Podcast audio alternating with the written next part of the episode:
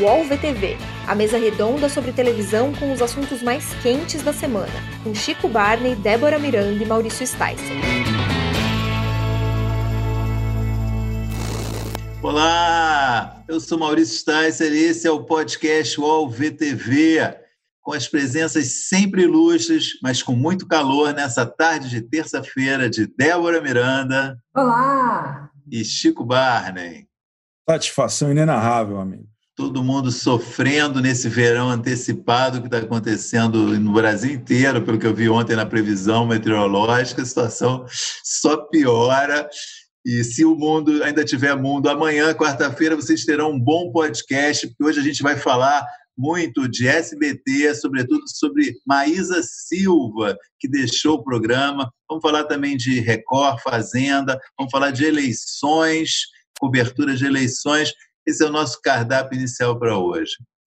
É, para começar, claro, acho que o grande assunto dessa, desses últimos dias foi o anúncio num sábado, que já começou, já começou inusitado por aí, um anúncio dessa importância ser num sábado, né? O SBT comunicou às nove da manhã de sábado que a Maísa não ia renovar contrato com o SBT. Foi tudo diferente, porque normalmente se um artista não renova o contrato com a emissora, é o artista que avisa, mas o SBT avisou às nove da manhã e aí isso tomou é, conta do noticiário, com muitas lágrimas, muitas especulações e muita alegria também, porque a Maísa parece estar muito feliz e, enfim, Queria abrir esse assunto aqui para a gente, comentar. É, Débora, que eu sei que é grande fã da Maísa, está com seu microfone é, tá travado, eu vi. É, o que, que você achou dessa situação aí, desse anúncio da Maísa e dessa mudança no SBT? Bom, é, é uma grande perda, né? Maísa, é, enfim, já desde criança com aquele carisma gigantesco, né, sempre causando no SBT, no bom sentido, acho que ela participou de tanto dos programas que ela teve, quanto das novelas, é, sempre, sempre demonstrou muito talento, muito, muito carisma, muito, assim, é, é uma criança que cresceu para fazer TV, né, eu acho que é, ela teve essa formação e ela sempre foi muito bem nisso. É, então, vejo como uma grande perda para o SBT.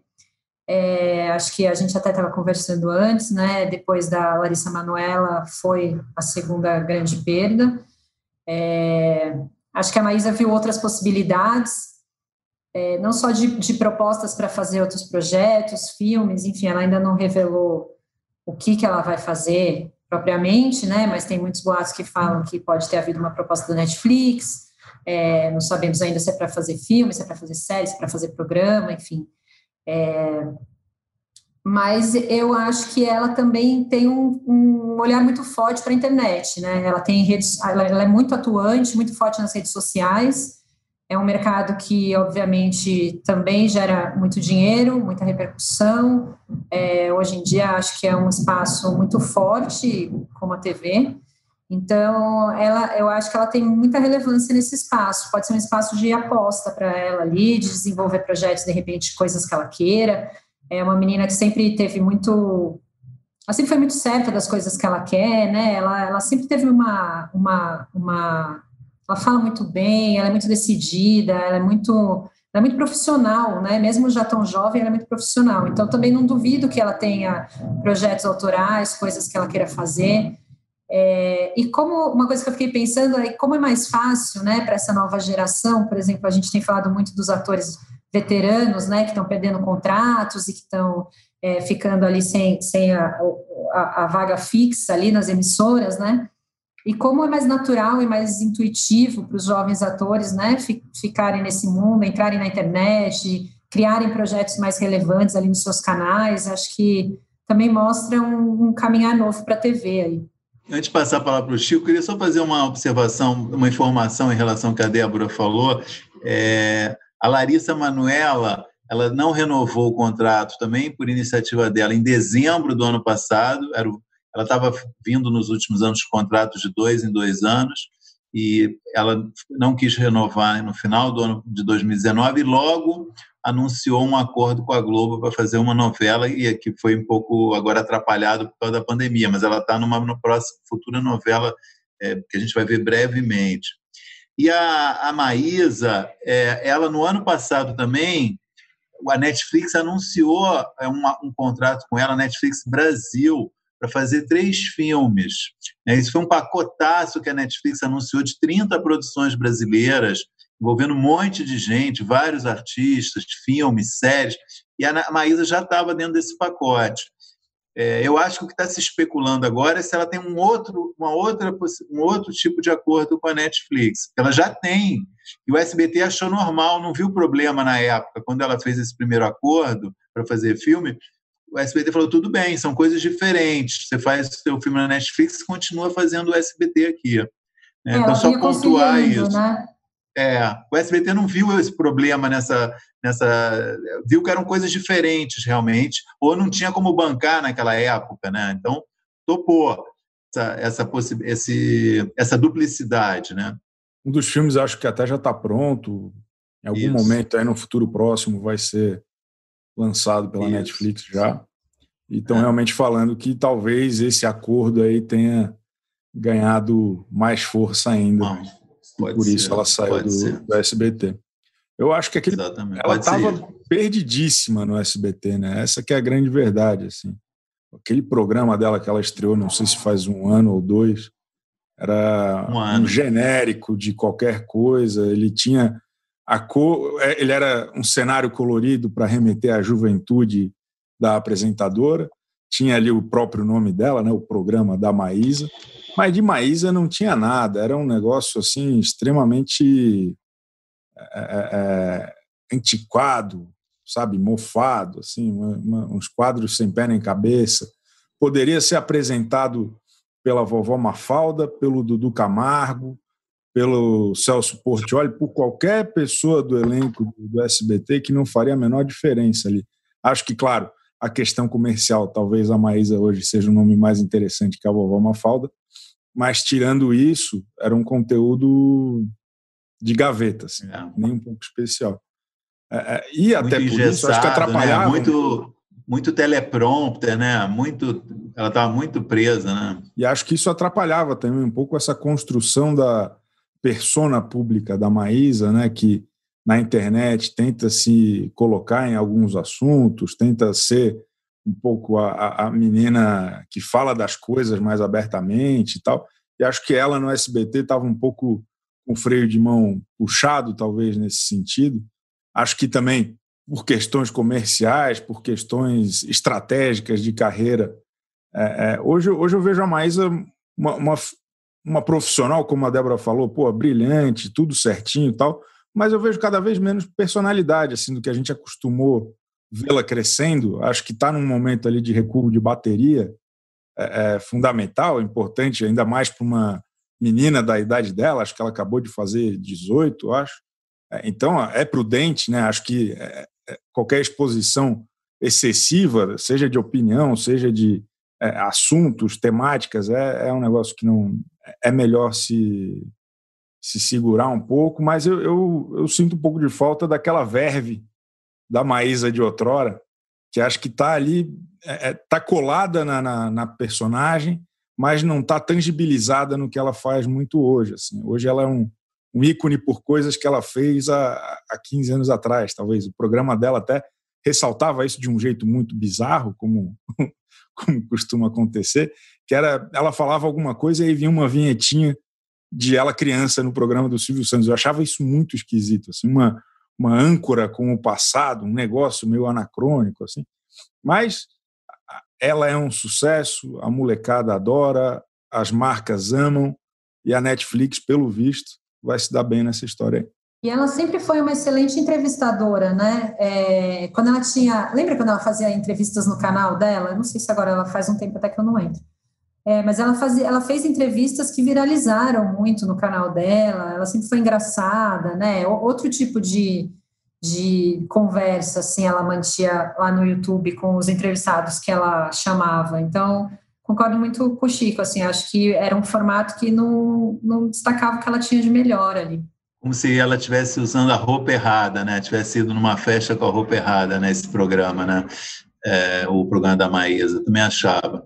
É, queria também chamar a atenção um negócio que você falou, Débora, muito é, importante, que é a presença da Maísa nas plataformas digitais, né? que é uma, quer dizer, é uma artista é, do seu tempo, realmente, né? ela tem uma, um, um patrimônio né, que está muito ligado, eu acho, à identidade dela é, com esse com esse público. E no vídeo que ela gravou para comunicar a visão dela da, da saída do SBT, é um vídeo muito interessante de assistir. Primeiro que ela diz que não tem roteiro, que ela foi falando, mas é um vídeo bem editado, muito editado, muita inserção de imagens, né? Uma coisa que você vê que é profissional. E no final, só queria. Esse, tem várias, eu acho que vale muito a pena ver, de modo geral, você vê muito, enxerga muito a Maísa naquele vídeo. Mas no final, uma coisa que eu achei muito peculiar, ela se dirige aos fãs pedindo para os fãs não atacarem o SBT nas redes sociais pela decisão dela sair do, da, da, emissora. Achei isso uma coisa tão impressionante, porque é, é uma, assim, é, são é, pessoas muito jovens, né? Ela, ela tem 20, não, 18, né? Ela tem 18 anos e fez 18. Está se dirigindo a pessoas dessa idade ou menos, orientando como elas devem se portar em relação a uma coisa que aconteceu na vida profissional dela. Eu fiquei encantado e ao mesmo tempo assustado, porque assim é, é, é uma coisa para mim nova mesmo, né? Tem esse poder de uma menina de 18 anos se dirigindo a uma massa, né? ela tem milhões de seguidores, né? No canal dela no, no YouTube e nas outras redes sociais. É uma coisa que a gente realmente não pode deixar de considerar nesse, nesses novos passos dela, de fato. Um vídeo muito politicamente correto também, né? Eu não sei se ela agora. Porque o que era engraçado da Maísa, criança, era aquela espontaneidade dela e o fato dela não ser nada politicamente correto, né? As cenas que eternizaram a Maísa na TV são as cenas em que ela expunha o Silvio, né, a peruca, enfim, todos aqueles episódios que a gente está cansado de ver e que, enfim, é, ela mesma é, recoloca muitas vezes nas redes sociais dela. É, então, tudo isso é, também dá saudades, né? Não é só a gente ver a Maísa sendo espontânea criança, eu acho que seria legal a gente ver a Maísa sendo espontânea agora, com 18 anos, né? Ver o, o que, que ela está criando, o que, que ela está pensando, que piadas ela quer contar, enfim. Eu, eu acho que é importante que ela se posicione nas redes sociais, como o Chico falou, é, ela se posiciona em vários assuntos que são delicados, é, e, e, são importantes, assim, acho isso muito admirável, porque ela não é uma pessoa que gosta de, de se resguardar ali, de não se posicionar, né, de não dizer nada, mas eu acho que é legal também se, se, se enfim, quem estiver pensando projetos novos, ou se ela mesma estiver pensando projetos, levar isso em conta, assim, acho que a espontaneidade dela era, era, uma, era um ingrediente ali importante e que fez bastante diferença na carreira dela.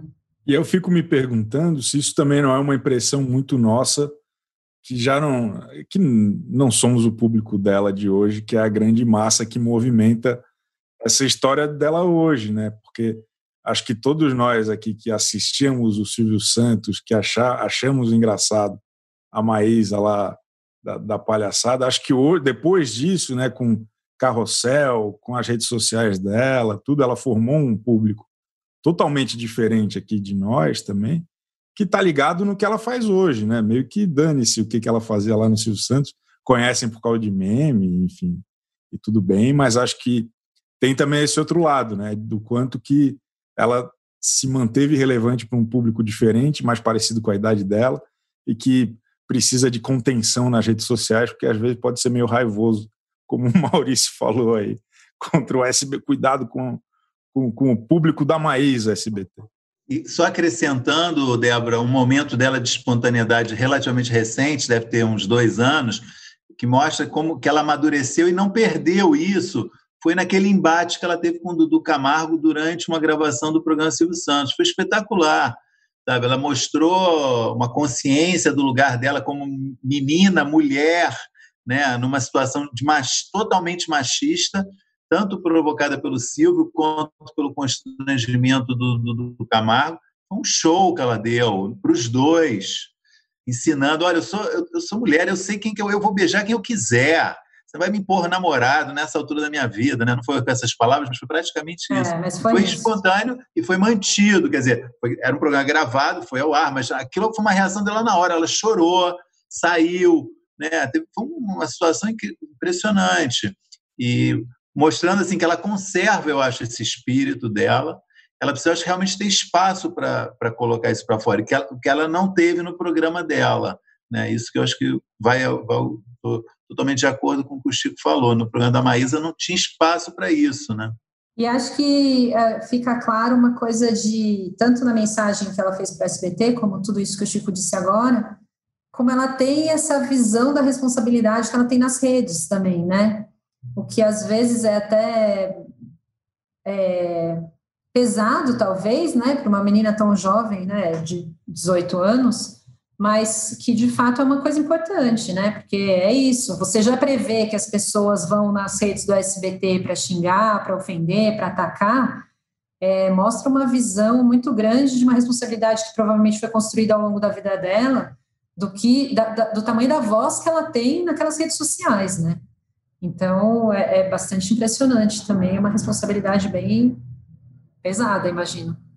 O se Chico quer falar, eu ia lembrar que é, um, um, ou dois dias antes da Maísa é, e do SBT anunciarem esse final de contrato, o SBT também anunciou o adiamento da gravação da segunda temporada de Poliana, que ia, começar, ia ser é, gravada ainda esse ano, foi adiada para 2021 e todo o elenco que estava esperando isso foi é, encerrado os contratos. O SBT diz esperar conseguir recontratar essas pessoas quando puder voltar a gravar.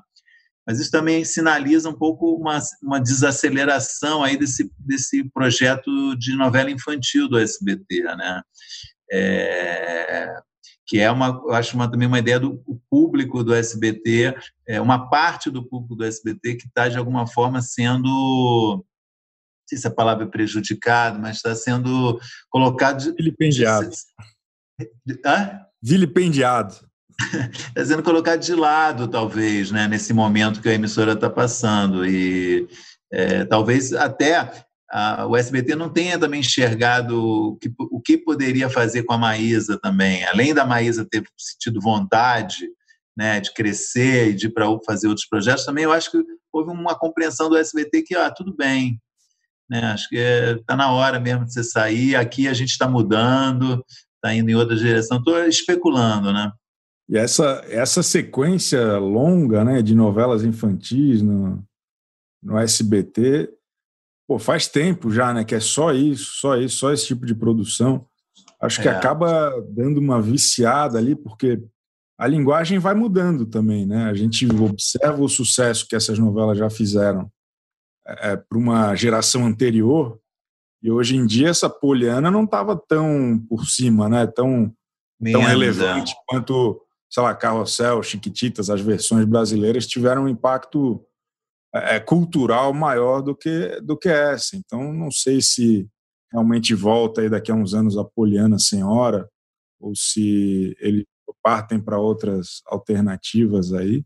Ó, de Mas, produção produção própria, né? Todas elas já foram reprisadas, mas começou com Carrossel, né? Que é um, são todos remakes, mas se tornaram novelas, novelas próprias da SBT. Começou em 2012 com Carrossel, Chiquititas de 2013, Cúmplices de um Resgate 2015, Carinha de Anjos 2016 e Aventuras de Poliana 2018. São cinco novelas uma emendada na outra, e nesse meio tempo, todas elas reprisando, uma também em cima da outra, né, uma confusão. E aí vinha, tinha esse projeto de é, uma continuação de Poliana. Concordo com você, isso... tem um esgotamento mesmo. É, eu acho que tem um esgotamento do formato é, que, enfim, precisava ser renovado, né? Sempre uma mesma equipe, uma mesma autora, né? Então, acho que era importante haver uma, uma renovação ali disso. Mas tem uma coisa que eu acho que é essencial, é que essas novelas, queira ou não, elas geram uma renovação de elenco ali, né? Uma busca por, por, por novos talentos, uma coisa que as outras emissoras que já não têm mais é, programação infantil fazem muito em menor escala ali, né? É, tem um personagem criança ou outro, um personagem adolescente ou outro.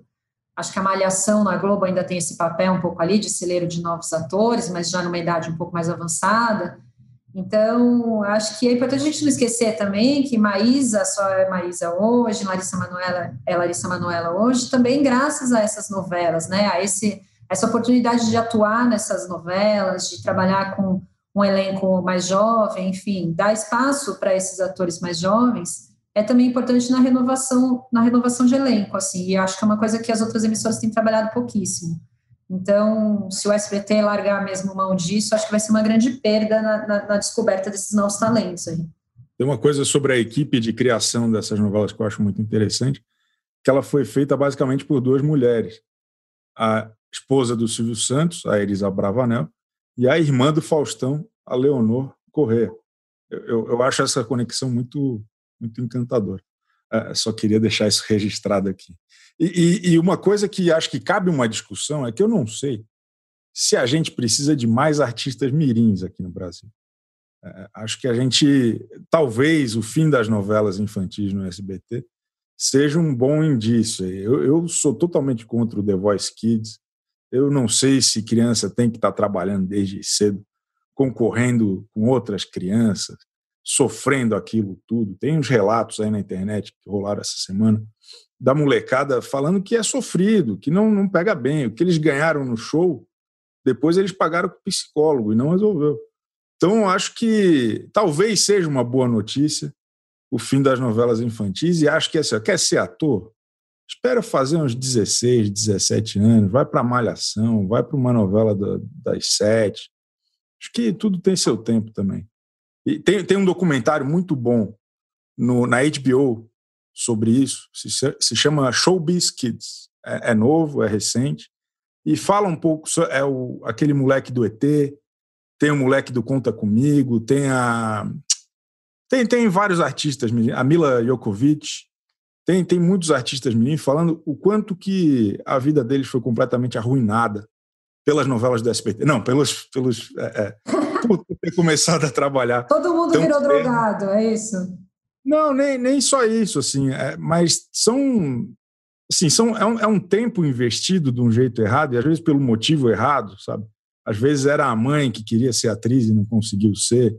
Às vezes o moleque, pô, vira um, um funcionário de si mesmo, né, com nove anos, e aí tem que lidar com a frustração de, de pô, chegar na puberdade e, e, não ter mais emprego porque não é mais fofinho e está com a voz de taquara rachado. Então, são, são dramas reais que eu não sei. É, é raro, tanto que é raro, né? Para cada Maísa e Larissa Manuela, tem quantos José de Almeida, né? Então, acho que fica aí a reflexão. Parabéns para o SBT por acabar com as novelas infantis. Bom, você misturou duas coisas aí que eu queria fazer uma observação. Não, mil coisas, Primeiro, 500 situações. Mil, né? 500 situações sociais, problemas. Tipo, é. Não, mas tudo bem, não é sobre isso. Vamos é. lá. Hoje não, a gente com... pouca pauta. Eu resolvi dar uma pimentada aqui. vamos render esse bloco, pô. Não, só o seguinte: primeiro, não, queria só registrar essa coisa do trabalho infantil em televisão no Brasil, assim, nos últimos anos, é super rigoroso. Até há discussões se não é rigoroso demais, assim, é, as restrições, o horário que pode gravar, exigência de continuar estudando ao mesmo tempo. É um troço bem complexo e, até onde eu sei, é, protege a criança no ambiente de trabalho bastante. Né? É, isso é coisa de estar tá na legislação, Ministério Público do Trabalho, enfim. E a outra coisa sobre competição, pô, é igual, você vai, vai, criança perde jogo de futebol, perde tudo, faz parte da vida, né? Não pode, obviamente, ser humilhada, né? Sofrer coisas assim, impactos barra pesada, mas eu não, eu não vejo nessas competições musicais, por exemplo, é, nada assim que, que possa é, ser uma considerada humilhação, muito pelo contrário, é sempre assim mega carinho, passa uma passada de pano geral, um cuidado justamente não, não magoar as crianças, né? sabendo que estão lidando ali com crianças. Né? Mas tudo bem, respeito a tua opinião de que você quer menos criança na TV, isso, isso tudo bem. É, eu, eu, eu sou contra a rinha de criança. Só quero deixar isso aqui anotado. Rinha? Não, era isso, então. Acho que a gente ia falar de SBT, né? De, acho que já deu aqui um, um é, melhor, caldo, melhor, né? melhor já, é, já foi. Tá depois, do, depois dessa última participação do Chico, né? Não, e só também corrigindo, o SBT, o SBT não anunciou o fim das suas novelas, foi um adiamento só também, ficou registrada essa pequena correção aí que na sua empolgação você festejou algo que ainda não é realidade. É, né, foi o único equívoco da minha fala e peço desculpa. Bom, é, vou convidar então o nosso ouvinte a mudar de canal, mas antes queria pedir que você assinasse nosso podcast nas suas plataformas preferidas de podcast. E, e é isso então. Vamos mudar de canal? Prepare-se. Eu, Otaviano Costa e o UOL trouxemos um programa de tele... Não, não, peraí, melhor. Um laboratório de entretenimento. O Otalab no UOL. Sim, um programa ao vivo com participação de famosos, anônimos, colunistas do UOL e muito conteúdo do Brasil e do mundo. Essa mistura de elementos será ao vivo, na home e em todas as redes do UOL. Anote aí para não esquecer, viu? A nossa experiência será toda quinta ao vivo. Vem comigo, Otalab no UOL. Bom, voltando, é, queria sugerir a gente fazer uma pequena inversão na pauta, começar a tratar é, primeiro de eleições 2020, né? É, já começou a temporada de debates eleitorais, a Band fez o primeiro na semana passada.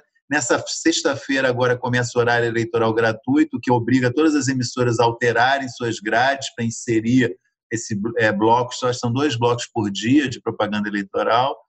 E a gente até teve uma pergunta bem interessante que a gente recebeu, Débora, acho que você, você tem aí, né, é, sobre esse assunto, é, fazendo uma questão. Você não quer levantar esse assunto aí para a gente. Quero, leio aqui.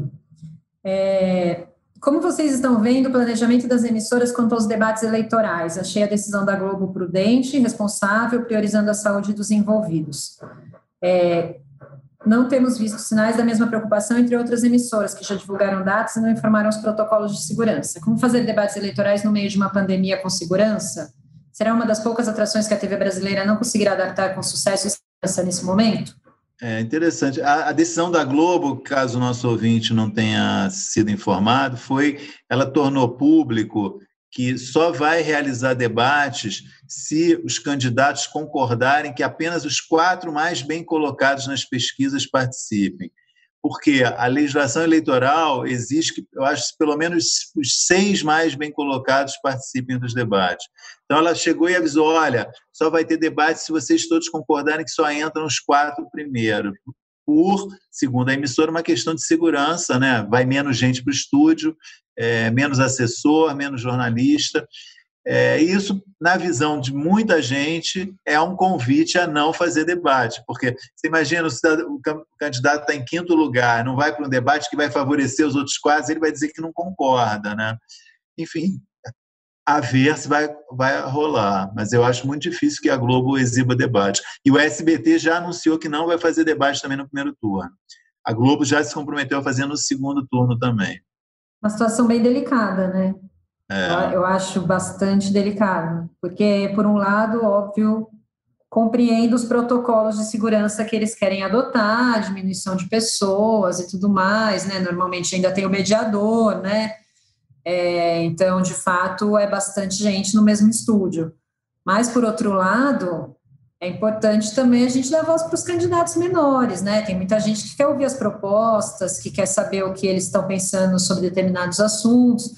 É, quanto menor o candidato, já tem menos tempo de propaganda eleitoral, então, às vezes, mesmo a propaganda de TV e de rádio não é suficiente para você, né? Conhecer, assim, tão a fundo mais é, o candidato, obviamente que tem outros meios, internet e tudo mais, dá para pesquisar, mas, né, falando de TV, é, eu, eu acho uma, uma decisão bastante delicada, assim, e, e talvez um pouco antidemocrática. Entendo que seja o protocolo de segurança, mas acho que é, esse, esse critério de ah, os mais, os mais assim, citados nas pesquisas têm preferência, eu acho um pouco talvez dividir em duas etapas, né? Vamos fazer três e três, sei lá, também não sei se teria audiência, nem disposição, nem estrutura para fazer tudo isso, mas, enfim, acho, acho delicado. Seguinte, eu acho que esse formato de, de debate ele precisa ser repensado mesmo, porque não serve para nada. A gente não pode esquecer que o nosso é, presidente foi eleito com cinco segundos de tempo no horário eleitoral, sem participar de debate nenhum, mas com uma força na internet muito grande. Né? Então, eu não sei até que ponto esses debates servem para alguma coisa de fato, não sei o que, é que eles elucidam, porque chega lá, vai o candidato e fala: Ah, me sigam nas redes sociais, que eu respondi essa pergunta lá. Sabe, uma estratégia meio Manu Gavassi, que a gente viu no debate da Band por parte de uma das candidatas. Então, é. eu, eu, eu acho que está na hora de repensar tudo mesmo. Assim. Se, se, a Globo não. não eu, eu fico com pena da Globo não fazer e não propor uma alternativa, porque acho que estamos no momento de pensar em novos formatos, em diferentes é, maneiras de conhecer os candidatos fora do controle deles de narrativas e tudo mais, porque na internet a gente fica muito refém disso, né? cada um conta uma história, e aí a, os debates né, na TV, que seriam um lugar ali de balizar e colocar todo mundo mais ou menos no, no mesmo nível, também acaba sendo infrutífero porque cada um fala o que quer, fogem das perguntas, e, e é, é, é um acaba sendo só um entretenimento de baixo nível, muito pouco informativo.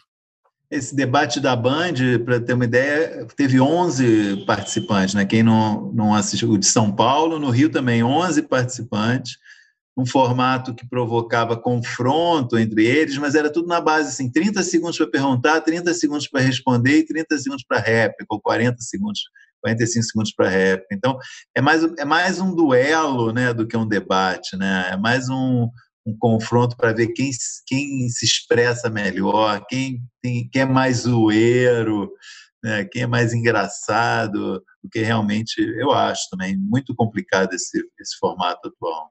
E por outro lado, a gente vê, por exemplo, o debate americano, né, que houve também essa semana, ou semana passada, enfim, semana passada. Já, nem, já nem me lembro. Também muito criticado, né, de não rendeu nada, só ataques, enfim.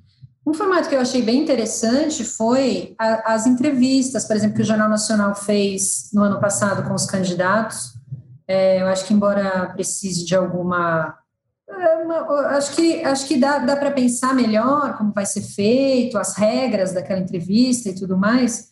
Mas eu acho que foi um formato bem interessante, assim, acho que todo mundo se interessava, cada dia ia um candidato, então as pessoas ficavam esperando ali, ah, hoje vai ter tal candidato no jornal.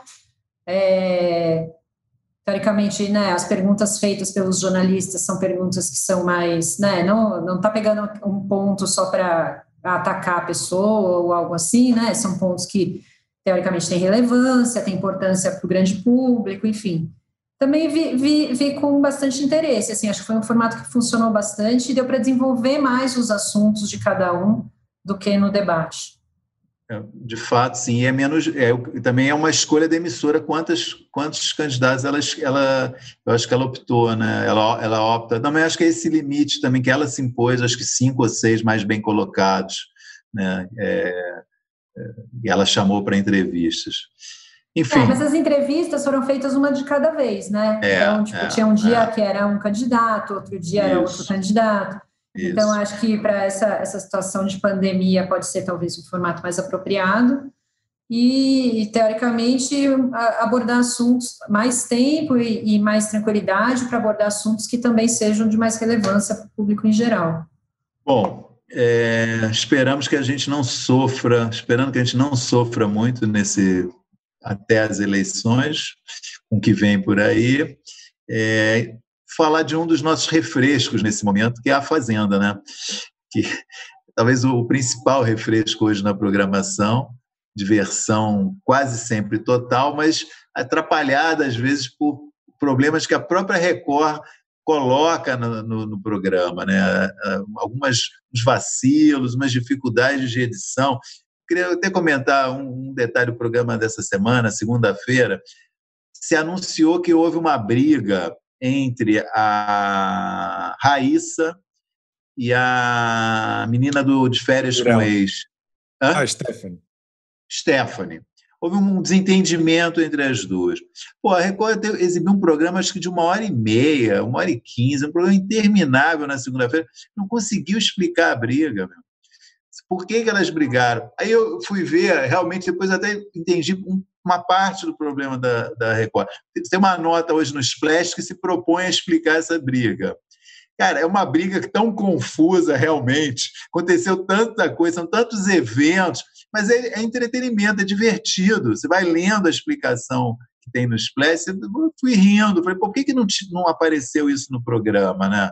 Eu tenho sentido muita falta. É, a gente sempre fala aqui quanto que eu gosto de Marcos Mion, quanto que o programa melhorou por conta dele, mas ele é muito pouco aproveitado. Assim, ele, eles fazem uns pacotões de 20, 25 minutos de VT resumindo o dia e colocam sem contexto nenhum. O vídeo que começa com a galera cuidando da vaca vai até a, a, não sei quem tomando banho e depois a briga de não sei quem.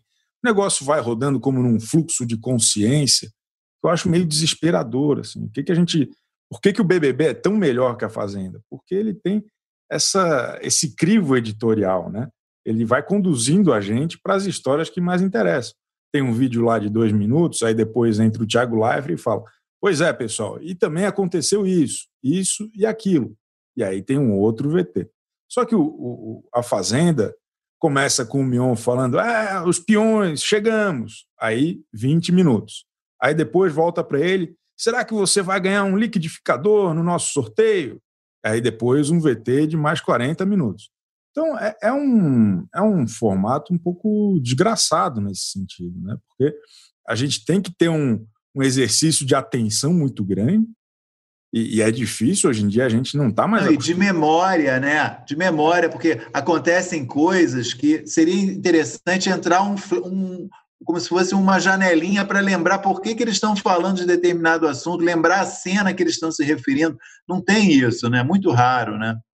Não tem. É um, é um, é um resumo do pay-per-view que a turma não consegue assistir direito no pay-per-view porque eles cortam é. a câmera para ficar inédito.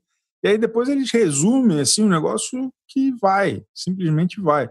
Sinto muita falta desse crivo editorial, desse direcionamento um pouco mais é, é didático até da parte do, do da, da, apresentação. Né? Sei, sei, que não é responsabilidade necessariamente do Marcos Mion, mas a forma como o espelho do programa está construído é um pouco equivocado, na minha humilde opinião. Não, e aí ontem elas passaram o programa todo repercutindo essa briga, né? Cada uma conversando com seus grupinhos ali, pô, briguei com ela, não vou mais falar, blá, blá, blá.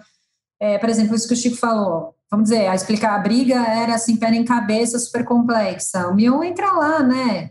Ô, fulano e ciclano, o que, que aconteceu? Conta aí pra gente, como vocês estão, né? Põe as duas ali no confronto, na frente de todo mundo, né? Vamos saber o que elas estão pensando, o que elas estão dizendo, como que elas vão explicar a briga, sei lá, acho que tem Exato. mil ferramentas de usar não só o apresentador como a edição, de forma que o, programa fique mais. Ontem, até, sei lá, 40 minutos de programa, eu estou me perguntando: cadê a Jojo? Cadê a Jojo? Jojo, a Jojo apareceu 10, 10 minutos finais de programa, assim. Né? Ficou o tempo todo muito no Biel, no Biel, na briga das duas. Ela não aparecia fundo, ali tô, tô passando aqui atrás, caminhando. Então, eu acho que de fato precisava Débora de um entregando que é, que é mais uma. Eu sou Tim Jojo. Desculpa, eu interrompi para dizer que você está entregando que você é mais um Tim Jojo. Respeitosamente. Sou, sou respeitosamente, mas sou. Desculpe. Desculpe ter te interrompido, Débora. Não, mas era isso, eu tinha até concluído já, mas eu acho que é, é isso, assim, eu acho que tanto a participação do Marcos Mion como é, a edição podia fazer, um, porque é isso, são programas muito longos, gente, muito longos. Chega uma hora você fala, cara, eu tô aqui há uma hora e meia e o negócio não acabou, né?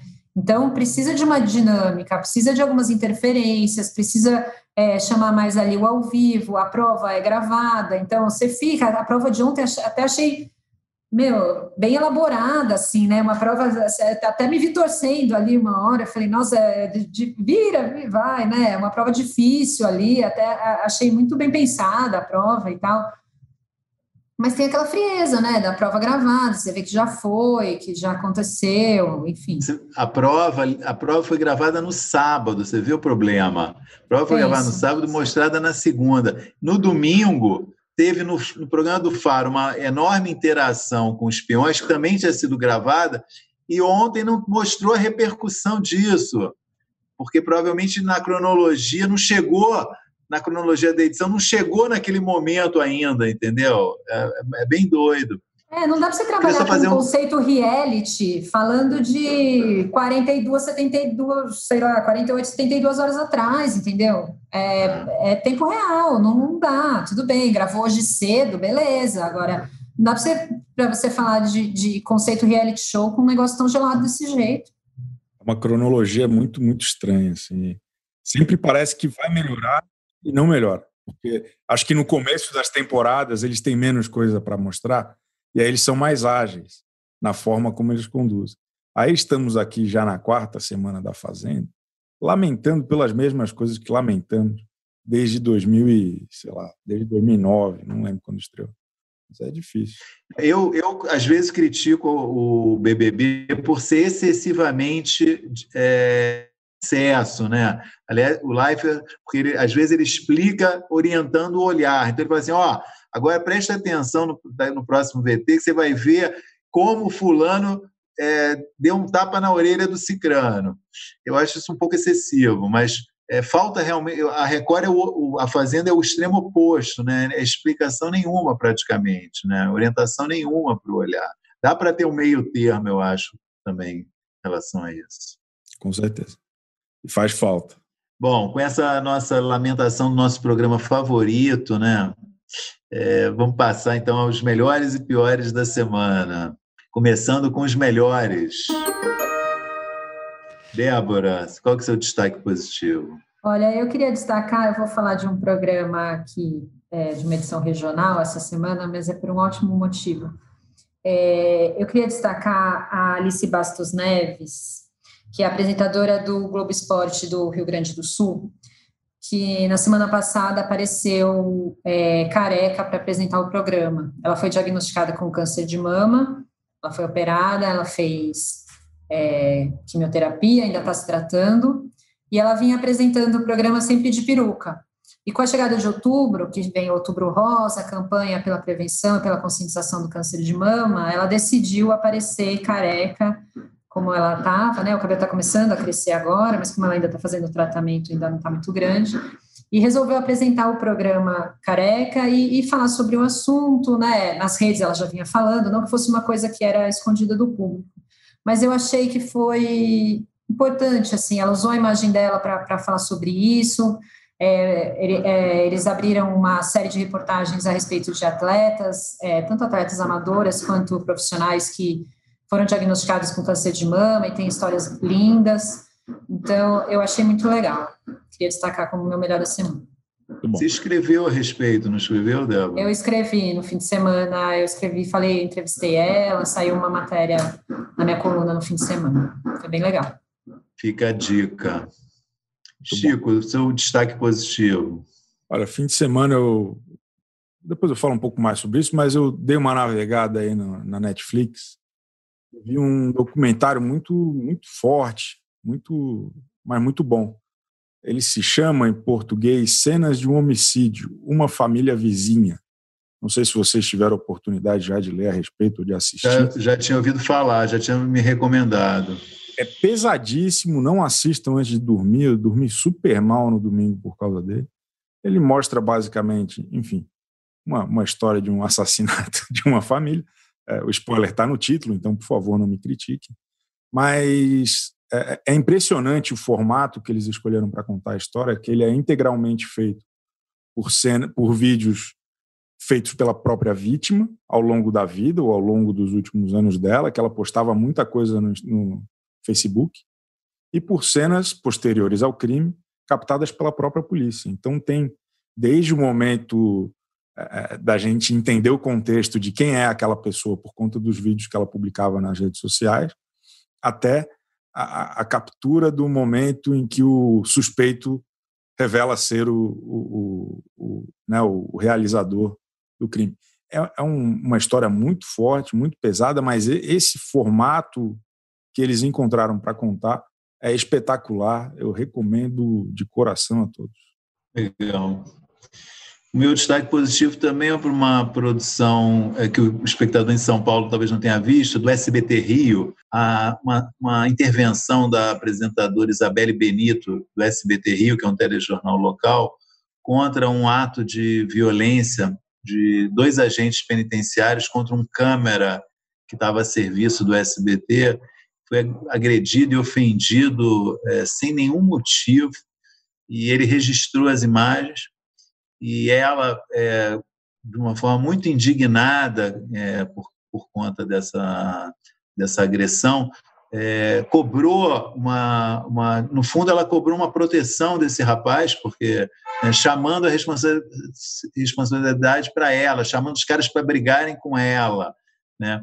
Um vídeo que viralizou e, eu conversei com ela é, nessa segunda-feira achei a atitude dela muito corajosa e muito muito bacana por mais que seja chocante um pouco o tom do discurso dela na TV Achei muito corajoso e queria aqui registrar isso. Vamos falar dos piores da semana? Começando com a Débora. É, eu queria destacar o pior, a cena da, da Raíssa jogando hidratante na cara dos, das pessoas na fazenda.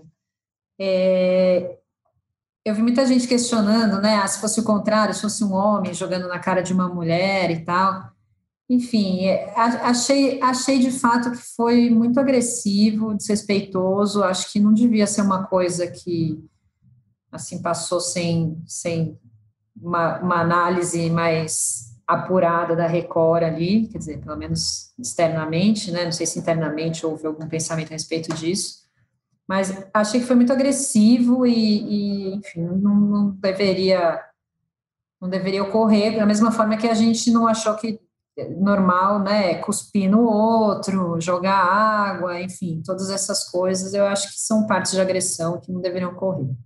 Eu acho que no regulamento não, não é, né? Não está previsto, né? Eu acho como agressão jogar água ou talvez jogar, deve ter sido considerado jogar um livro. Não, eu entendo perfeitamente seu ponto. Estou só fazendo esse adendo. É, eu acho porque... que ninguém, ninguém previu que alguém ia pegar um hidratante, é. né? Na Fazenda 6 na Fazenda Hã? 6 teve um episódio muito clássico que foi a Guerra de Cuspe, né? Cuspe. Então, de Cuspe. O Matheus é, Verdelho, André Surak e grande elenco. Assim, uma ah. noite. Exemplo. É, Exato, foi o que eu citei antes aqui. Mas acho que todos eles se igualam na medida em que são agressivos, né, contra outra Lógico. pessoa. Vai, vai além de um, um bate-boca, uma discordância verbal ali. Então, acho que não, não poderia, não caberia. Chico, qual que é o seu destaque negativo? Cara, eu achei muito estranha. É, é, tem um guia turístico da Disney que já foi diretor do programa da Márcia, de outros é, é, produtos televisivos. Faz alguns meses ele fez comentários horrorosos a respeito de Maju Coutinho, numa live com não sei quem. E aí foi bastante criticado. Ele é amigo de várias celebridades, ele leva celebridades para a Disney, alguma coisa assim. Eu achei de um mau gosto profundo, fantástico, dar espaço para ele no último domingo, falando como está a Disney hoje. Assim, uma, uma, profissional do elenco, não só da Globo, mas do próprio Fantástico, ela é uma das plantonistas ali, né? ela, ela participa do programa.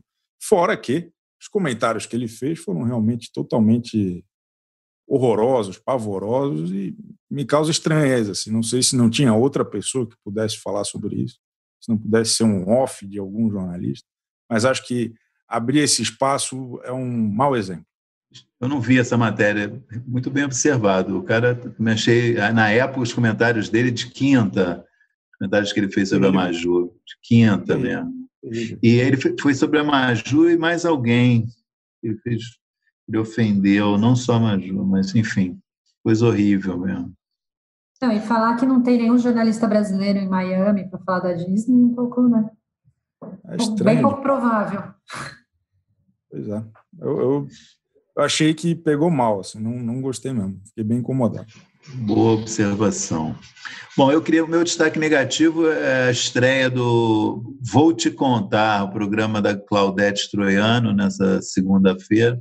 Mais um programa é, enfim, é um, é, uma, é um, tem um mais do mesmo de programa matinal, de culinária, não vi nenhuma grande novidade.